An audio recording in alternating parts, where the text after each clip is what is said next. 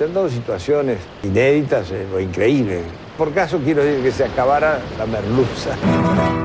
No me digas que merluza, no maricuza. Bienvenidos a Se acabó la merluza, un recorrido por las historias ocultas detrás de la historia. Hoy presentamos William Moulton Marston, la extraña vida del creador de la Mujer Maravilla.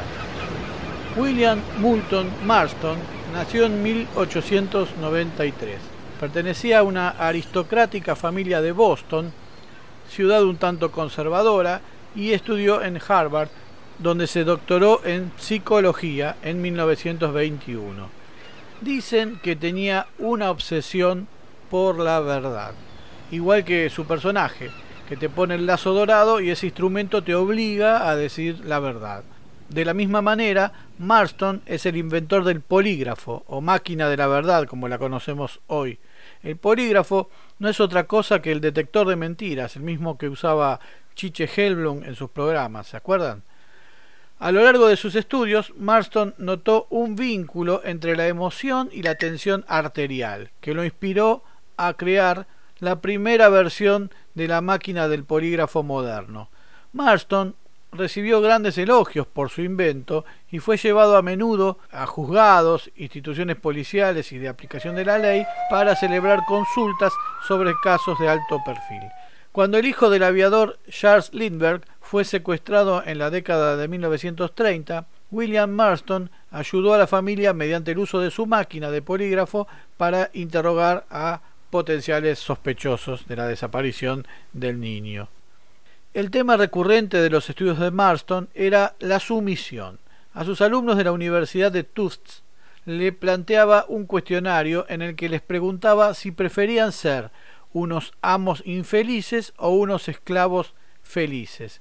Creó una teoría a la que llamó DISC, siglas de dominancia, influencia, seguridad y cumplimiento, descrita en su libro Las emociones de la gente normal. Marston se había casado en 1915 con la abogada y psicóloga feminista Elizabeth Sadie Holloway. El apodo Sadie entre psicólogos suena un tanto raro.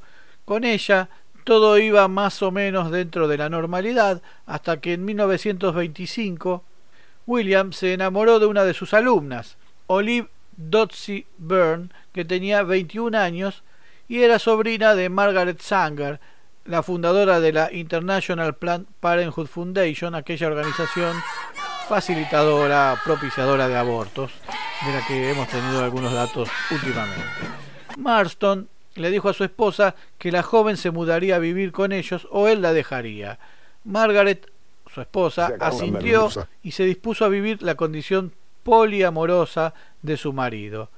Olive usaba unos brazaletes que inspirarían la figura de Wonder Woman. Los tres comenzaron a convivir desde esa época, 1925. Entre 1928 y 1933, Elizabeth y Olive dieron a luz dos hijos cada una.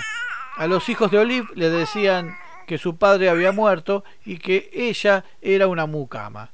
Practicaban el bondage, una práctica sexual que consiste en atarse por medio de muchas sogas y cadenas, hecho que se vería reflejado en su personaje, que suele ser atado con muchas sogas y que termina rompiéndolas violentamente. A los vecinos les decían que Olive era una cuñada cuyo esposo estaba en la guerra, pero convivían juntos en una relación. Durante largos años fueron felices los tres.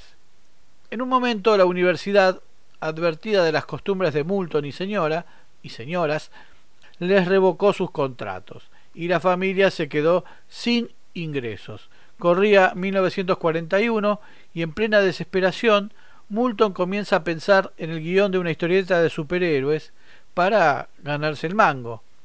En un universo en el que todos los personajes son hombres, se le ocurre un personaje que es mujer. La Mujer Maravilla levanta críticas de todo tipo, pero a la vez se hace muy popular. Es un éxito y Moulton, que firmaba las historietas como Charles Moulton, se transforma en un referente mundial de las historietas o de los cómics. Casi por la misma época salieron denunciantes a quejarse por sus extrañas costumbres. Sus niños sufrían bullying en la escuela y algunos vecinos afirmaban que habían visto cosas inconfesables por las ventanas de la casa de los científicos. También dicen que Moulton se transaba a la dibujanta que en DC pasaba a tinta a su personaje. Uno puede pensar que este muchacho Moulton tenía un capricho que derivaría en una tragedia familiar, terminó internado con un problema mental, eh, drogado, algo doloroso para sus hijos, una condena social, algo así. Pero no sucedió nada de eso. Tuvo muchos nietos y resultó un padre bondadoso y ejemplar. Murió el 2 de mayo de 1947.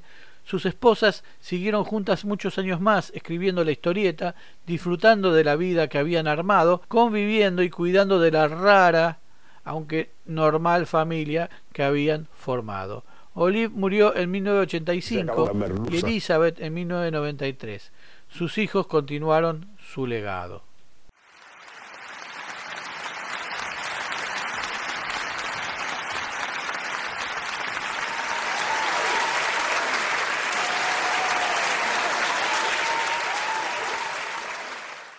Se acabó la merluza. Muy pronto nuevos capítulos de Se acabó la merluza. Se acabó la merluza es idea, redacción, recopilación y hace lo que puede Jorge Tezán. Muchas gracias.